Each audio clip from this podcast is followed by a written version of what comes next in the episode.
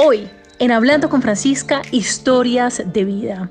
Gabriel Rivera Barraza, mexicano, fundador y presidente de GRB Communications, copresidente del Young International Circle del Museo del Barrio de Nueva York, ha establecido alianzas y colaboraciones con El Gordo y la Flaca en Univisión, CNN en español, People en español y más recientemente es autor de Nueva Nueva York, un libro que ha sido reseñado por The New York Times, W Magazine, Vogue US, Vogue Brasil, Vogue México y Latinoamérica y The Guardian, entre otros. Y aquí en Hablando con Francisca nos va a hablar de la creatividad en tiempos de pandemia, aceptación y amor hacia nosotros mismos, cerrar ciclos para mejorar nuestra vida, la importancia de la filantropía para agregarle valor a otros, pero también a nuestra vida. Bienvenidos. Tú sabes que la cultura latina, cuando tus abuelas te cuentan esa idea maravillosa de los cuentos de que, son maravillosos. Entonces yo tuve una abuela materna que era espectacular y todos las tenemos, todos decimos que nuestra abuela es la mejor, porque es algo muy cool y qué bonito, ¿no? Y qué orgullo. Pero siento que mi abuela lo que tenía muy interesante es de que ella nos contaba cuentos, o sea, fuera de este mundo. Cuando ella muere, encontramos que los, ella decía que eran cuentos no sé, que, eran cuentos ya que existían. Descubrimos que eran sus cuentos propios, Francisca, eran cuentos de ella que por su época, ella tuvo un accidente, de hecho, en, un ojo, entonces no eh, quedó viuda a temprana edad. Entonces, imagínate, por ser mujer, por muchas condiciones, no pudo ejercer su sueño. O sea, de ser, qué sé yo, escritora, no sé, más digo, diría yo escritora que actriz, qué sé yo, pero nos contaba películas de todo, y te das cuenta que si estamos vivos, si tenemos esta oportunidad, yo sé que no es fácil, como tú y yo lo hemos hablado, eh, eh, reinventarse con todo lo que está pasando ahorita, que es tremendamente difícil, pero tratarlo y sacarlo del corazón y decir, no pierdo nada, perder, de cierta manera, el miedo, más miedo no hacer nada, ¿eh? Más miedo quedarte y pensar en las cosas. Entonces, ¿por qué no ejercer algo que tienes escondido, que tienes dentro? Si quieres bailar, ponte a bailar divinamente, grábate, enséñale al mundo. Si quieres ser actriz, actúa, eh, sea actriz, no sé, enséñale al mundo. Tú nunca sabes quién te va a ver y no te vas a arrepentir porque lo tenías dentro y lo puedes sacar. Toda la gente tenemos sueños. Aquí en China ¿no? Entonces, ¿por qué no? Eh, es un momento como que la naturaleza, el universo nos está entregando decir, es tu momento, ¿lo haces ahora o no, o, ya no, o los que estamos, y más los que nos quedamos vivitos y coleando? Es un mensaje, en cierta manera, yo creo mucho como que hay un mensaje de más allá. Es un mensaje, es un mensaje y como hablábamos hace pocos minutos, eh, es un, de alguna manera tú lo tomaste como este crecimiento postraumático, como cómo, cómo crezco en esta adversidad. Tuviste en Nueva York con estas imágenes dramáticas que, que todos vimos. No, y lo vi, lo vi en persona. Lo viste en persona, tuviste amigos eh, cercanos eh, que hayan fallecido. ¿Y cómo, cómo tomaste estos momentos? ¿Cómo, ¿Cómo reaccionaste ante una muerte cercana? Pues mira, ah, fue tanto que se convirtió en algo natural que tú dices, ok, es parte de, es parte de la vida, es parte que estamos viviendo, es parte de al día, ¿no? Entonces, para mí fue un poco fuerte al principio decir, tal persona que conocía murió y era al principio era como, ah, pero ya no fue un shock, fue algo como que empezó a ser natural y eso fue un poco fuerte y decir, espérate, ¿qué está pasando? ¿no? Entonces recibía llamadas de amigos, de personas que, oye, tal persona ya murió, tal persona, ¿sabes? Entonces, y más lo cercano, yo lo que sí decía y pedía a Dios, Dios mío, que mi familia esté bien, mi familia radica en México, radica en California, radica en Chicago, están por muchas partes del mundo, yo estaba, Dios mío, con que no escuche algo familiar, porque me tenía, o sea, con, ¿sabes? Con el Dios en, el alma, o sea, pero gracias a Dios, de mi, de mi familia cercana, todos están bien, pero lamentablemente la otra parte, que también es tu familia cuando te mudas a Nueva York, porque haces todo este tipo de, de tu propia familia, en particular los que estamos eh, solos, los que no somos de un país, pues haces tu familia y que también que les afecta es muy fuerte. Lo que a mí me afectó mucho que mis amistades cercanas se, se fueran a otras ciudades, otros estados, y te quedas, ¿sabes? Otra vez como solo y volver a reinventarte, pero, pero lo positivo, lo maravilloso, lo, lo genial es que te tienes a ti mismo. Eso es lo que olvidamos. A veces pensamos muchísimo en los demás. Quedar bien con... Yo hago relaciones públicas, es que yo siempre estoy en mi mente, tengo que quedar bien con eh, fulanito, fulanita, tengo que quedar bien con una compañía, tengo que quedar bien con la prensa, tengo que quedar bien con tanta gente que se te olvida tu persona. Y este momento es pensar en ti, ser tú y te tienes tú y adelante. Eso es mi eh, eh, en cierta manera, lo que yo tomé y me dolió aceptarlo y quererme mucho más, porque en cierta manera no se olvida hasta quererse. ¿Cuáles serían esas herramientas que tú nos puedes dar a la audiencia hablando con Francisca? Porque me suena muy interesante y no solo interesante, sino a nivel personal que nos hables de me tengo yo. Y eso es algo que no nos enseñan, eso es algo que no vemos muy a menudo, eso es algo que desafortunadamente no muchas personas hablan porque no muchas personas han experimentado el me tengo yo. Y es muy interesante que tú lo digas, como dices, trabajando en relaciones públicas, eh, muy involucrado en el tema de la moda, en el tema del arte, en el tema de la filantropía, pero cómo tú llegas a ese punto de me tengo yo. Y me tengo yo es de alguna manera maravilloso porque uno lo, lo, lo, que los, los, que hemos perdido todo y, hemos estado eh, eh, hundidos en ese hueco, cuando nos damos cuenta que nos tenemos a nosotros mismos, es algo maravilloso porque podemos construir desde ahí. Y yo creo que eso es lo que necesitamos en este momento, construir o reconstruirnos. ¿Cómo explicarías tú ese me tengo yo para que otras personas puedan también experimentar ese me tengo yo? Mira, yo creo yo que en, el caso, en el caso mío, eh, te soy sincero, yo siento que en cierta manera siempre he estado solo. Te voy a hacer una revelación, yo siento, yo desde los 15 años me he defendido solo. Cuando tienes esa edad, eres un niño, o sea, por motivos familiares también, pero fueron cosas que tenían que pasar por porque mi padre murió a temprana edad, mi madre tiene que decidir en que nosotros tuviésemos una educación, entonces tuvimos que emigrar a Estados Unidos, ya sabes, bla, bla, bla, una larga historia que todo mundo, todos teníamos una historia que contar. Pero yo tuve que crecer rápido, Francisca, muy rápido. Tuve que olvidarme de, de muchas cosas y crecer lo más antes posible. Y eso duele y es difícil y es, es tenaz. Y también a veces me di cuenta que vas acarreando cosas negativas y te quieres desquitar con el, la, demás o con la otra gente que nada tiene que ver, porque no es culpa de ellos que de cierta manera tú pasaste ciertas cosas. Entonces, eso a mí me afectó muchísimo por muchos años. Esta pandemia a mí me abrió mucho eh, esa parte de, de, meditar, de decir, ok, me tengo yo, Dios mío, o sea, em, ya he estado solo toda mi vida, o sea, ahora que sigue, sí me dio miedito de, de que digo, si muero y no haber hablado con ciertas personas que debí haber arreglado ciertas cosas. Eh, estamos hablando familiares, amistades, y sí, yo cogí el teléfono, llamé a cierta gente de mis amistades, eh, de mi familia, que quizás teníamos una relación media ya rota, para poder regresar y decir, yo no sé si mañana voy a estar acá y me quiero ir en paz. Y fíjate, algo bien interesante, que uno tiene, yo tengo muy buena intuición, bueno, me imagino que todos la tenemos, pero digo, en el caso mío, sí, siento una intuición en tres segundos y yo dije, Dios, creo que sí, me puede tocar a mí. Entonces lo que hice fue arreglar las cosillas, pero una cosa natural, Francisca, empecé a arreglar las cosillas de, que si tenía cosillas de que se la quiero dejar, eh, llamar a cierta gente, pues para no dejar problemas después de que si me voy. Fueron momentos como autocríticos personales y fuerte que me dice, oh my God, yo nunca había visto esa fuerza en mí, Francisca, en cuestión de que estaba hasta viendo si yo moría, tenía que dejar las cosas bien. Eso está muy, muy interesante en el ser humano. ¿Cómo cerrar esos ciclos? Porque suena mucho que cerraste unos ciclos que estaban abiertos, que energéticamente te estaban drenando y que cuando finalmente pudiste llamar a tus seres queridos, pudiste llamar eh, a tus amigos y hablar de esos temas que en teoría es lo que debemos hacer en la vida, cerrar unos ciclos, poner la cara sin echarle el agua sucia a la otra persona, pero sí entablar una comunicación que es tan importante porque todos los problemas que tenemos en la vida son por falta de comunicación.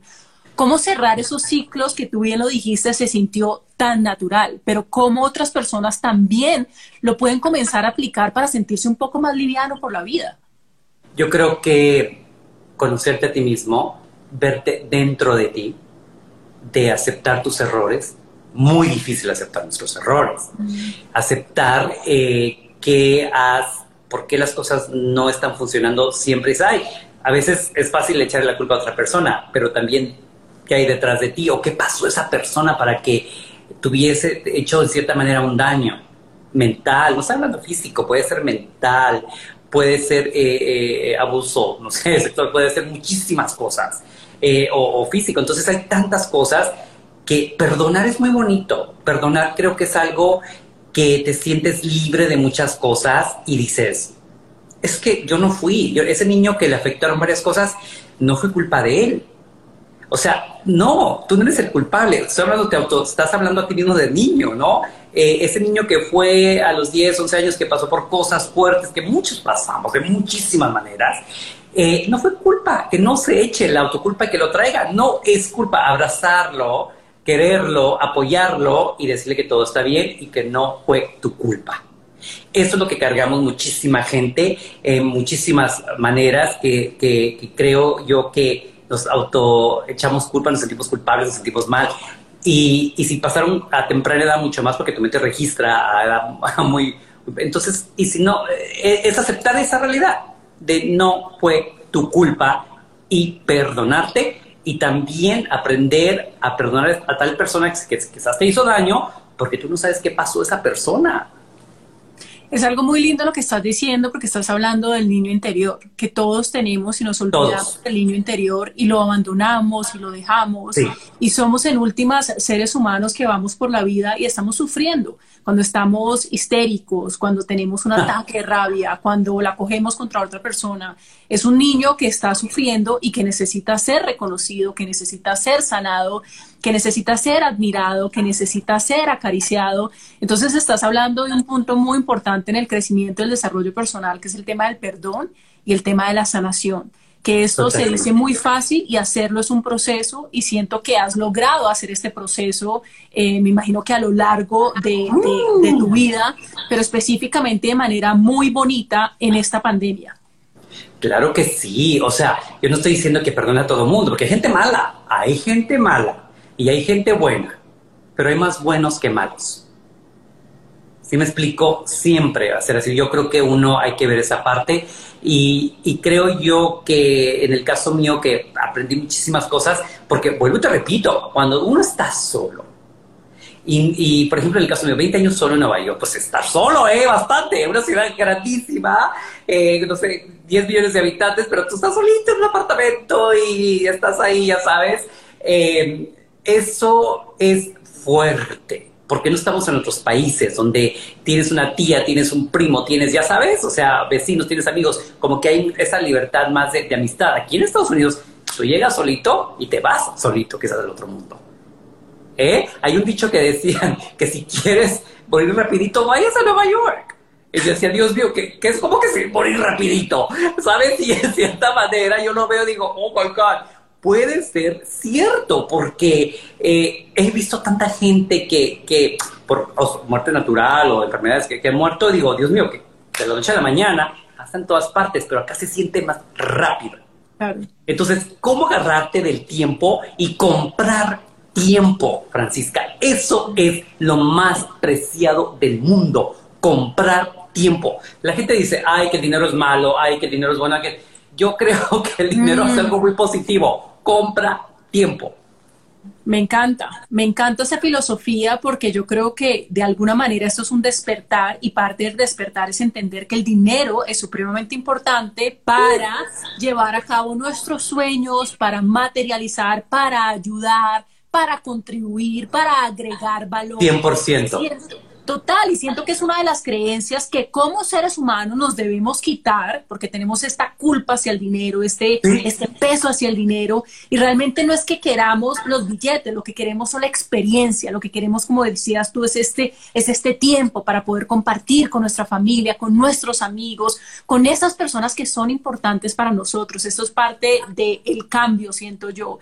Te quiero preguntar sobre, total, sobre la salud mental y emocional, que siento que es otro tema tan importante y más vital en estos tiempos. Aquellas personas que pensaban que esto de alguna manera era un chiste, llegó esta pandemia y, y, como tú lo decías, y Nueva York se siente muchas veces en esta, y yo viví en Estados Unidos muchos años y se siente esta soledad. Y, y, siento que acá en esta pandemia también se recalca la importancia de la salud mental y emocional. ¿Tú cómo viviste estos momentos de soledad y cómo viviste quizás unos momentos de ansiedad o quizás de depresión o unos momentos en donde tú decías, mi cabeza me está pasando malas jugadas? Tú sabes que no dejé que me llegara la depresión, sería una cosa ridícula. Yo sé que soy como que, que está cañón, pero yo no dejé que me afectara. Yo lo que hice fue este, escribir, escribir todos los días. Me prendí una meta de, leer una hora y de escribir una hora. Yo soy un poco, tengo ADD, no sé cómo es en castellano, ADD, que, que después de, de, leer 15 minutos me duele la cabeza, no me, no me concentro porque soy más creativo, imperativo, ya sabes. Pero me puse una meta, un amigo espectacular, muy intelectual, me dice, bueno, ponte a leer 23 páginas de cierto libro al día para que te enamores de la lectura y, ahí captas. Bueno, hice lo que él me dijo y cambió mi vida. La lectura es fantástica y preciosa, es la cosa más maravillosa del mundo. Después me puse, entonces leía cierto libro que estaba como similar a lo que quería escribir, entonces tomaba nota y lo escribía una hora o más de, de, la, de, la, historia que estoy contando del nuevo libro. Y otra cosa muy importante que decidí hacer, Francisca, que creo que es esencial, es hacer ejercicio que antes no hacía, cosas que yo no, no, me atrevía. Me fascina correr, ¿eh? Entonces dije, bueno, si hacía tres millas, voy a hacer siete millas, ¿sabes? Entonces yo decía, pero ¿cómo lo voy a lograr? Todos, la mente es fuertísima. Entonces empecé a correr siete millas y al día, cada como cuatro o cinco días a la, semana corro. Entonces mi mente ha cambiado completamente maravillosamente y mientras voy corriendo voy pensando y soñando mi libro, el personaje y siempre vienen cosas fantásticas que ves por aquí y por allá. Obvio cuidándose y autoalimentándose muy bien es sumamente importante. Nuestra cultura latina, más en Estados Unidos, creo que más que en Latinoamérica, eh, tiene em, eh, un problema muy grande de salud porque a veces no, es cultural, Francisca, que, no estamos informados a veces en, estas familias que vienen y, no, no, tienen, no están informados de cómo eh, consumir la, comida correcta o quizás de, tomarte ocho vasos de litro, un litro de, Coca-Cola, pues deberes de tomar agua. Entonces hay cositas que vas eh, viendo y yo tomé nota, qué es lo que a mí me afecta o me ha afectado y cómo puedo mejorar. Bueno, la alimentación, el ejercicio, el escribir, el leer, culturizarme, eh, aprender cosas nuevas que antes no. ¿eh? Y eso es fantástico. Yo sé que es difícil decirlo, ay, lo puedes hacer, pero hay que hacerlo, sacar esa motivación de adentro y lo transmites a ti, lo transmites al mundo y te salen cosas espectaculares y mucho más que nos tenemos que reinventar porque la vida está muy cañona ahorita. Entonces hay que llamar todo lo positivo que salen cosas fabulosas que antes no tenías parte de esa positividad y parte de esa inspiración, y quiero hablar un poco más del libro, porque antes que se nos cortara esta conversación hablábamos de Nuevo Nueva York, un libro muy exitoso, eh, un libro donde salen 80 personalidades del mundo latino en Nueva York, eh, haciendo todas estas cosas maravillosas que sirven mucho de inspiración para todos, para lograr nuestros sueños, para concretar nuestros sueños, para querer más, para ser atrevidos en nuestra vida, que muchas veces no nos atrevemos a hacer muchas cosas y siento que esta pandemia también llegó para mostrarnos que necesitamos salir a conquistar esos sueños. Hablemos de este nuevo libro porque es completamente diferente, pero este fue el impulso que tú necesitabas y la inspiración que necesitabas para terminar de concretar y tengo entendido que hay, tenemos listo el 80% de ese libro eh, y esto es, los dos hemos escrito libros, sabemos lo difícil. Tú sabes lo que es, o sea que estoy, que, que estoy que siete meses de embarazado, ¿no? Como siete mesecillos. Una cosa importante que uno tiene que hacer en las redes sociales, como lo que tú y yo estamos ahorita conectados, chicos y chicas allá, o como dicen, como estaba viendo una serie española que ya se había olvidado que decíamos en el rancho, muchachos y muchachas, esa que era una palabra norteña. Resulta que en España se dice también. Entonces me dio una risa porque ayer yo decía, ay, es que yo antes decía muchacho o muchacha, ya sabes, pero yo decía, es, eso es de rancho. Entonces, pero no, es, es comiquísimo. Entonces, eh, todos esos muchachos o muchachas de allá que están fuera, mira las conexiones como tú y yo, es unirse y haces cosas increíbles porque alguien siempre algo bueno te puede aportar. ¿Qué hice con mi libro? A ver, soy sincero. Digo, Dios mío, O sea, yo sé escribir, pero yo no sé escribir como una persona que está muy eh, leída, ¿no? Que, que, tiene, eh, es, experta en este mundo, es como que yo soy experto en relaciones públicas. Entonces lo que hice, mira cómo es la vida, eh, conocí a un amigo en Argentina, Raúl, que se llama, que le mando saludos, entonces Ramos, entonces él le gusta mucho escribir, le conté mi historia, dice, vamos a, escríbela, yo te la voy arreglando porque él también me iba dando... ¿cómo se dice? Ideas. Entonces te manda y después conocí a alguien en México, la UNAM, que hace este, illustrations, ¿cómo se Ilustraciones, ¿no? De libros espectaculares, una cosa maravillosa. Entonces también me comuniqué con él y le dije, Uriel Trejo, le dije, mira, Uriel, tengo esta idea que quiero hacer, hacer eh, eh, un libro eh, con, con ilustraciones de este personaje maravilloso. ¡Pum! Me dice, perfecto, vamos a, yo te hago los personajes. Entonces, de ahí se manda a un publisher que también, pues, eh, ¿cómo dice publisher? estoy hablando ahorita de España. Eh, sí, exacto, de diferentes, eh, de, España, en México, ya sabes, en Colombia. Entonces vas agarrando un equipo y eso es sumamente importante, hacer un equipo y que te entiendan, que se enamoren de tu proyecto y tú enamorarte de ese proyecto porque todo el mundo, todo el mundo tiene algo que ofrecer.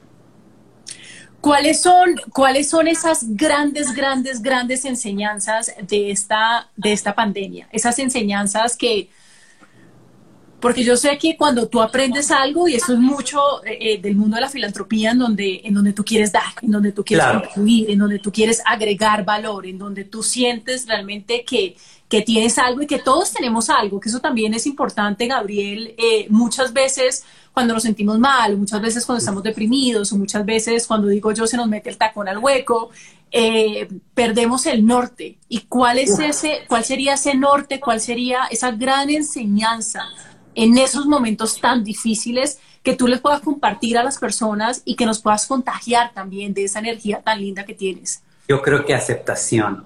Mm. Aceptarte como eres, quién eres, de dónde vienes, para saber a dónde vas. Wow y no es fácil. Dios, dímelo a mí. O sea, porque hay mucha confusión, hay mucha, eh, eh, ¿cómo te explico? Estamos, eh, en el caso mío, yo estoy en el mundo de la moda, Francisca, hay mucha arrogancia, mm. como, dice, como dice por ahí, mucha mentira. Me explico. Entonces, borrar esas mentiras, aceptar que esas mentirillas y que verte y decir, ahí, como, como decimos en México, ay, güey, está cañón o sea, ¿qué es lo que está pasando ahorita y qué es lo que tengo dentro de mí y qué es lo que puedo ofrecer y qué puedo reinventarme? Mira, de hecho ahorita está mi amigo, un socio, Fernando, que está en Ciudad de México y se acaba de conectar. A él también lo metí en un proyectazo que estamos haciendo con México a través de la moda, pero para ayudar al mm. pueblo, a los artesanos. Tiene que ver con la artesanía. Pero ayudar a tu pueblo, ayudar a tu cultura, eh, hacerla, eh, eh, ¿cómo se dice? Conocer. Ahora, en el caso mío, en el caso tuyo, que tú viviste en Alemania, tú estuviste en Nueva York, estuviste en Miami, ahora estás en Bogotá, ¿correcto? Sí, estás en Bogotá, ok, en Bogotá, ciudad también grande, importante. Pero tú sabes que nuestros países a veces no están informados en ciertas cosas que un país que es que se, llama de primer mundo, digamos Alemania en Estados Unidos, pero esas cosas que tú aprendiste estando en un país que se llama de primer mundo y luego regresas a, tu país de origen, que es una belleza regresar a tu país y poder ofrecer esas cosas que aprendiste y no criticar, es muy fácil criticar. Yo criticaba el trabajo de, los mexicanos de la artesanía, el trabajo de la moda de, los latinos, bla, bla, bla. Es muy fácil criticar, pero pues en vez de criticar, ¿por qué no aportar? Mm. Y en vez de decirle, oye, tu trabajo está mediocre, oye, tu trabajo es cool, pero lo puedes mejorar, ¿no? Pero no decirle a él, sino ver cómo trabajar en, conjunto. Oye, yo tengo una conexión en Nueva York, quizás con una tienda maravillosa, tú tienes tu producto, tengo un amigo que te puede ayudar en, rediseñar, en, construir mejor tu producto y se, y se vende y la gente lo va a reconocer. Todo mundo somos malichistas, todo mundo queremos, ay, lo europeo, ay, que siempre es mejor que lo nuestro. Es difícil a veces, un ejemplo muy bonito es Colombia. Colombia ha hecho una cosa en la moda que se ha reinventado, mostrado al mundo que su calidad, sus diseños, sus diseñadores son maravillosos y el mundo ya está reaccionando. Tienes a Silvia Cherazzi, tienes a Joana Ortiz, tienes a Esteban Cortázar, entre otros grandes. ¿Eh? Estoy hablando del mundo de la moda, y lo tienes en la García, editor, o sea, se han, se han reinventado y decir, ¿por qué no? Tenemos una cultura maravillosa, los artesanos colombianos tienen una riqueza, el, el, sombrero, no sé cómo dicen paisa, no sé si se llama el sombrero paisa, ¿ves? que hasta ahí ya me enteré. Eh, eh, se ha hecho reconocido mundialmente y en vez de criticarlo, lo han aportado de una manera súper cool. Y qué bonito es poder, creo que dijiste algo muy cierto, que comienza realmente con creer en nosotros mismos, con agregar valor y con, con estar dispuesto a hacer colaboraciones, a hacer esa llamada, enviar ese correo electrónico, a atrevernos a crear esos proyectos, atrevernos a soñar en grande, a querer más. Yo siento que, que no tenemos todas las respuestas porque somos seres en evolución, somos seres que estamos eh, explorando el mundo, viendo el mundo, particularmente en estos momentos tan difíciles y tan retadores. Pero siento que dices algo muy lindo porque si nos apoyamos los unos a los otros, si nos colaboramos, si tu talento aporta mi talento, si mi talento aporta el talento de otra persona, podemos llegar más lejos. Y es como salir de ese estado tan egoísta eh, y, de verdad comenzar a pensar en nosotros como sociedad, como mundo, como cómo podemos contribuir con, con el talento que tenemos, porque, porque todos tenemos talento, Gabriel, todos, todos tenemos todos, al mundo. Todos, y, yo creo que perder, perder el miedo es número uno, Francisca, perder el miedo. Y número dos, eh, hacer teamwork. Teamwork. ¿Eh? Teamwork, solo no se puede. El que dice, ah, yo lo puedo hacer solo, es mentira. Eso es la gran mentira del mundo. Uno tiene que tener grandes eh, personalidades, personas a tu alrededor, cosas bonitas, pensar cosas interesantes y, que la mente te lleve a esas personas.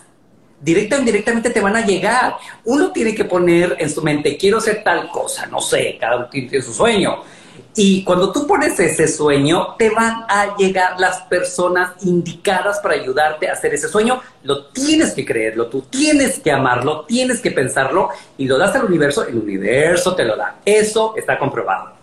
Esto es muy la ley de la atracción que de alguna manera siento que la entendimos como mal, porque, porque muchos entendimos la ley de la atracción como que nos llega y no tengo que hacer nada. Ah, no. Parte de la ley de la atracción es actuar es tomar acción, es ir tras ese sueño. Y esto en últimas es lo que tú has hecho. Es como, tengo este sueño de nuevo en Nueva York y me ha tomado cuatro años, a mí me tomó cinco años en escribir mi libro. Tengo este sueño de escribir este nuevo libro, pero no me quedo ahí. Y es importante que ustedes, aquí en Hablando con Francisca, entiendan que no nos podemos quedar ahí, que plasmamos nuestro sueño, pero salimos a buscarlo, hacemos las llamadas, mandamos ese correo electrónico, hacemos lo que debemos hacer para conquistar ese sueño. De decir algo impresionante. Ya el no lo tienes, pelea por el sí. Mm. ¿No sabes cuando uno le da miedo? Voy a mandar ese email, voy a llamar, pues ya no lo tienes. Ya no está. pelea porque te digan que sí, ¿no? Y eso está súper difícil porque eh, todos tenemos miedo al rechazo, al, al que dirán, al no. A ver, eh, volvemos y repetimos lo que está pasando en estos momentos tan sensibles de la pandemia, eh, ¿por qué no tratar ese sueño que tienes dentro? Perdón que lo diga, pero uno nunca sabe si mañana va a estar acá con todo lo que está pasando. Entonces, sacarlo y hacerlo y, una de esas te sale mejor de lo que pensabas o te salen otras cosas. Además de este nuevo libro, ¿qué viene para ti? ¿Cuál es ese nuevo despertar? ¿Cuál es ese reinventarse también? ¿Qué es eso eh, que tú dices definitivamente lo voy a hacer en esta nueva normalidad o cuando todo esto pase? Pues mira, describir, yo tengo esos dos proyectillos, el que te digo del libro que quiero hacer, que es en honor a mi abuela porque siento que ella, yo siento su voz, siempre tuvimos una conexión maravillosa. Los veranos me la pasaba con ella y fue un aprendizaje maravilloso, bellísimo, en medio de la nada en México. Y yo quiero darle ese honor a ella, a su cultura. Eh, este libro, te voy a dar un adelantillo, es sobre un niño héroe que quiero hacer, es sobre la independencia de México en la época de la colonia con España. Tiene que ver con ambas culturas, la mexicana y la española, entonces estoy mezclando algo que es muy personal y es familiar y te sale del corazón, porque eres tú, estás haciendo cosas que estás diciendo, oh, my God, y da miedo de autodescubrirte, sí te da terrorcillo, ¿eh? Y dices, oh my God, o sea, este soy yo, este es, este es, este es lo que estoy escribiendo, esto es lo que estoy viendo, esto es mi, mi, mi, mi esencia, y está cañón porque sabes que la gente lo va a sentir y no puedes mentir. Porque tú sabes también, como tú has escrito libros, obvio, y tú sabes que cuando nace el corazón, la gente lo siente. Es como un film, una película, como el que se esa película maravillosa que te la repito, que María eh, se llama María en español. María llena de gracia. Llena de gracia, en inglés. Eh, eh, entonces. Of Grace, que yo te había repetido que es mi película favorita de todos los tiempos, porque como migrante en Estados Unidos, sé cómo se siente y, y, cómo captó esos momentos eh, en el avión cuando viene a Estados Unidos, o sea, cuando llega a Queens, que si la, que si la prima, que si, la, que si con la familia, el rechazo que hay entre la misma familia, es impresionante, impresionante. Entonces, creo que esas cosas, eh, descubrirte, descubrirte, descubrirte, da miedillo, ¿eh? Da miedillo, pero te ayuda muchísimo. Y creo que dijiste algo, yo también lo recuerdo, recuerdo cuando llegué a Nueva York, recuerdo cuando llegué a Orlando y ese sentimiento de no pertenecer, ese sentimiento de qué voy a hacer con mi vida, ese sentimiento de se abre un camino pero se cierra algo eh, y es bien, e, es bien interesante, lo transforma uno desde la raíz y hablaste de algo bien importante también que es el tema de la autenticidad, de cuando uno es auténtico con uno mismo y ahí es donde realmente sale de corazón a las personas puede que no les guste, puede, puede que lean el libro de nosotros y no se sientan conectados. Pero, pero, pero también hay un tema en donde es tan auténtico y viene tan de corazón y es tan genuino con la esencia de lo que somos y eso en teoría es lo que debemos plasmar más, Gabriel, esa autenticidad de lo que somos como seres humanos, agregando el valor, el que sea, pero agregando un valor a un mundo que lo necesita. No, 100%, como tú dices, o sea, eh, no todo el mundo le va a gustar, porque para eso están los colores y los sabores, ¿no? Y qué cool, que no todo el mundo le guste. La cuestión es de que hable, que si no les pareció o, si les pareció, pero cuando hablan es, como hay un dicho que dice, no, hay que preocuparse cuando no hablan de ti.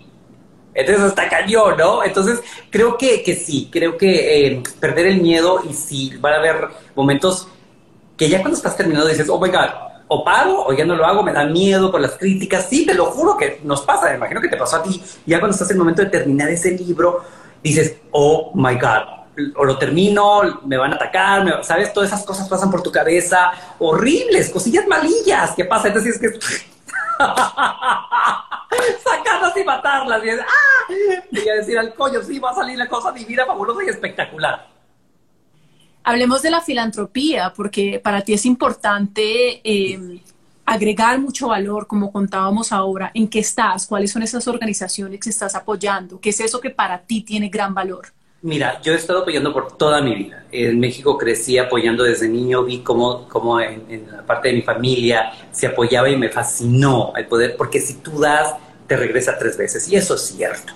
Entonces, en, ahorita en Nueva York yo estoy apoyando Mercado Global, que es ayudar a las mujeres indígenas de Guatemala. Estoy con Glasswing, que es apoyar a, los jóvenes de Centroamérica. He estado en el Museo del Barrio, eh, entre otras grandes organizaciones, Casita María, los niños del Bronx hispanos. Pero lo que ahora estoy haciendo y tratando de, crear es el apoyo que se va a llamar Artesano Collection, y es apoyar a los artesanos. Vamos a empezar en México con su lindo trabajo darles esa oportunidad de que se hagan internacional a través de esta plataforma. Y, vuelvo, repito, uniendo a la gente que he elaborado anteriormente y que la mayoría van a apoyar porque ya no es simplemente comprar una cosa, sino tiene algo detrás bonito, ¿sabes? Quizás nuestro producto no va a ser el mejor por el momento, está bien, es normal, estamos creciendo, estamos empezando, estamos dando la oportunidad, pero si tú compras un producto así, tú sabes lo que vas a ayudar a esas familias el cambio que les vas a dar de salud, de alimentación, de su autoestima, de decir, mi prenda se vende en Nueva York, mi prenda terminó en Park Avenue, mi prenda terminó, no sé, en Beverly Hills, en Hollywood.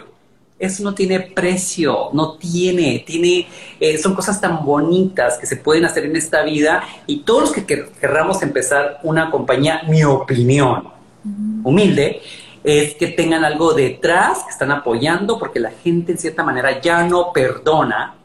No sé si me explico. Es como que eh, si yo me pudiese hacer como negocio, ay, voy a hacer esta artesanía, se las compro los artesanos, vengo, las vendo y chao. No va a ser lo misma energía, no se transmite, transmite, perdón, esa energía al cliente.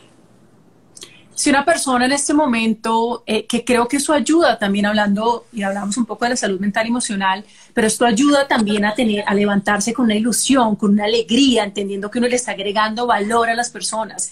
Si una persona en este momento, la audiencia hablando con Francisca, dice, me encantaría ayudar, pero no sé cuál es esa causa, ¿cuál sería esa recomendación que tú le puedas dar? Mira, siempre hay organizaciones en todos los países, en todas las ciudades, hay necesidad por todos lados. Eh, las personas que viven en, hasta en los pueblitos más pequeños, ¿no?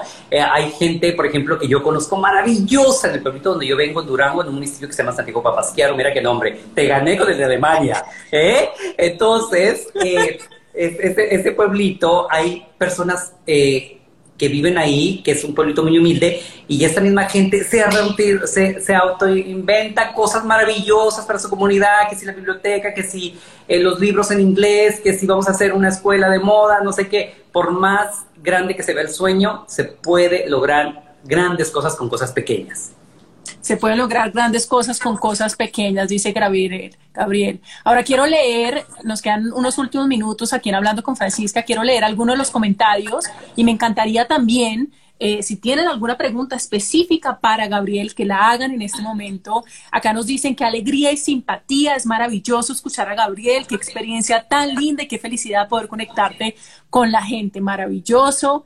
A ver qué más dicen por acá. Nos dicen también por acá, I'm here in New York City and I have many faces when they started. Month ago, I was exhausted. Month two, I was so creative, inspired to write a whole album.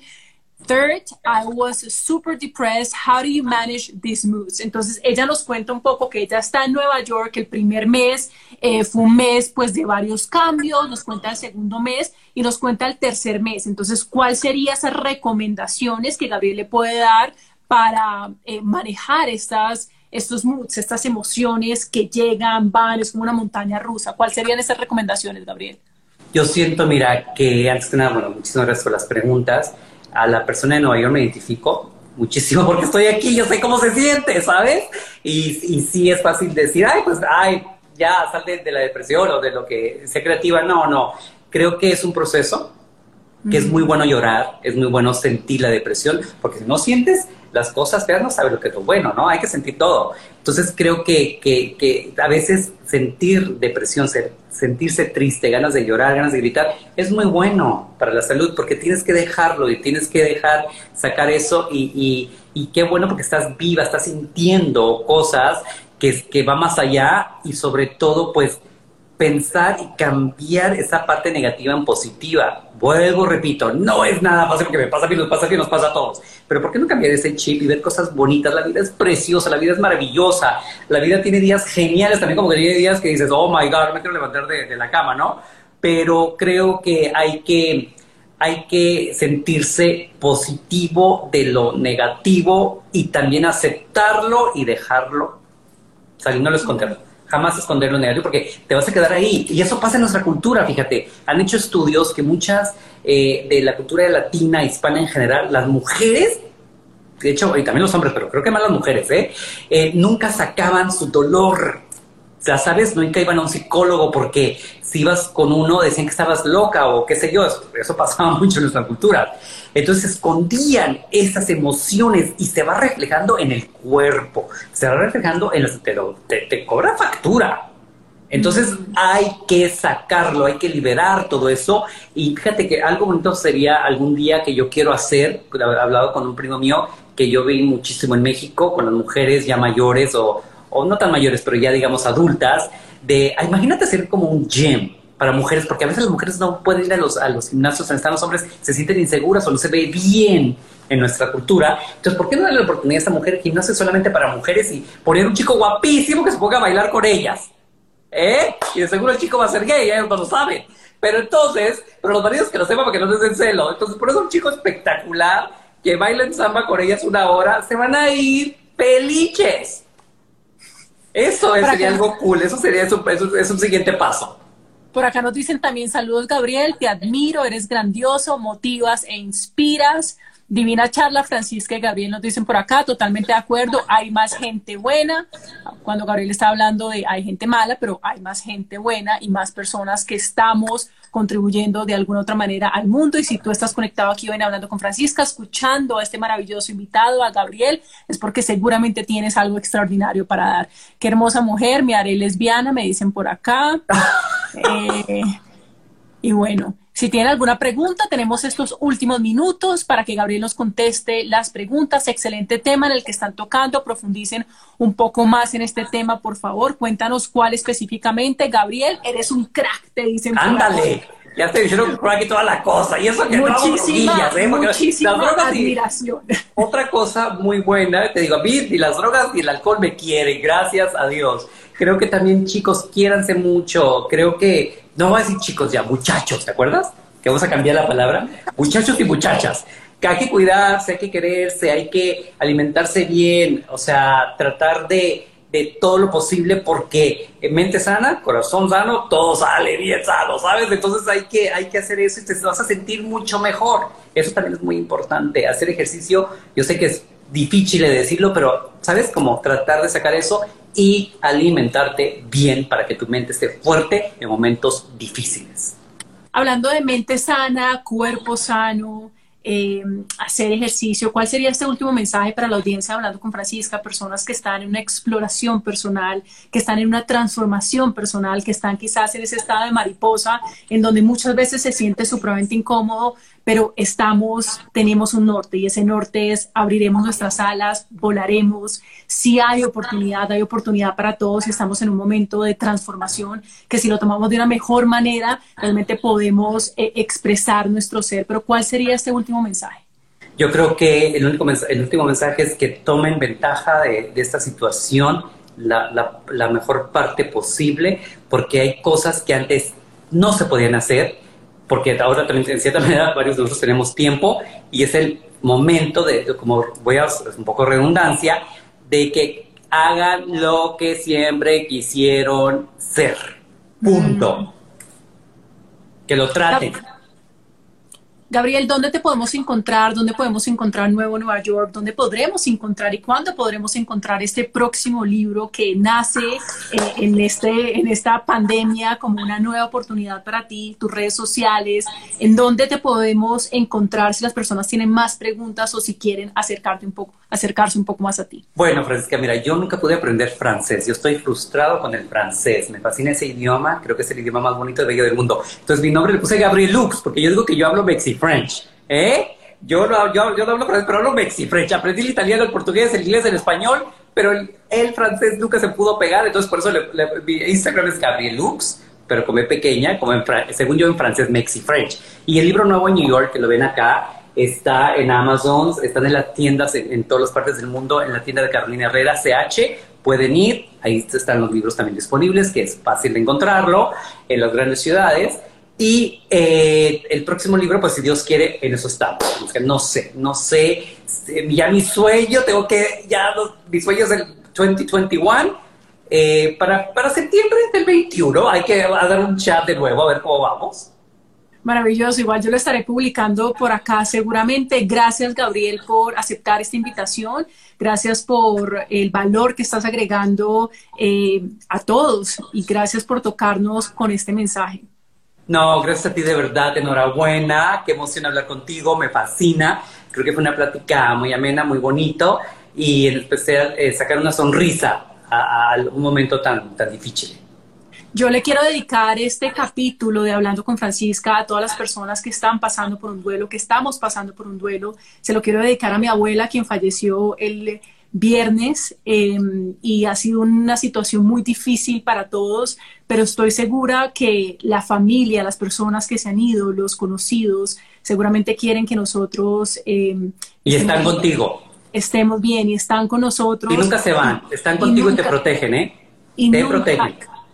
Y nunca se van, exacto, como dices tú, Gabriel, y a todas las personas que están pasando por un duelo, eh, yo creo que unirnos, que estar acá, que tener estas conversaciones con personajes eh, tan lindos como Gabriel, que nos viene a agregar valor, es maravilloso. A toda mi familia, un abrazo enorme en estos momentos tan difíciles y a todos ustedes también que están pasando por un duelo, un momento muy difícil, yo les quiero decir que aquí estamos, que estamos eh, poniendo la cara, que estamos creando estos espacios de crecimiento y desarrollo personal tan importantes para agregar valor, pero también para conectarnos, porque antes que nada somos humanos, vulnerables, completamente vulnerables ante ciertas circunstancias, pero como decía Gabriel, con un mensaje tan bonito en donde podemos crecer ante la adversidad. Gabriel, a ti muchísimas gracias y a todos ustedes por conectarse en Hablando con Francisco. Gracias a ti, de verdad, enhorabuena y y te digo una cosa personal porque mi abuelita cuando pasó eso, cuando ella falleció, yo te voy a decir que sentí algo bien bonito, Francisca, bien bonito, porque estuve una,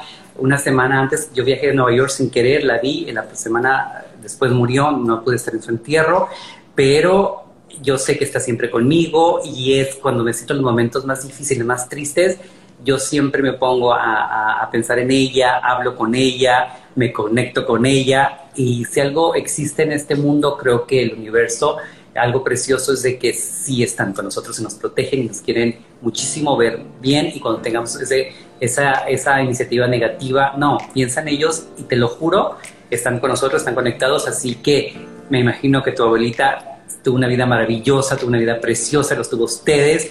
Pero sigue ahí, conéctate, conéctate con ella y, ve cosas bonitas a través de, lo que vivieron. Conectémonos con las personas que están acá con nosotros, pero también conectémonos con las personas que se han ido, pero que siguen con nosotros. Muchas gracias, ¿eh? Gabriel. Un abrazo enorme y espero que nos conectemos, que nos veamos muy pronto. No, ya me, ya, me verás. El año, vamos a hablar muy pronto para ver lo de eh, eh, como es un librillo pronto, ¿eh? ahí que me tienes que dar toda la energía positiva. Un beso. Claro que sí, toda la energía positiva para ti, para toda la audiencia hablando con Francisca. Nos vemos el próximo jueves. Gracias a todos. Gracias a ti.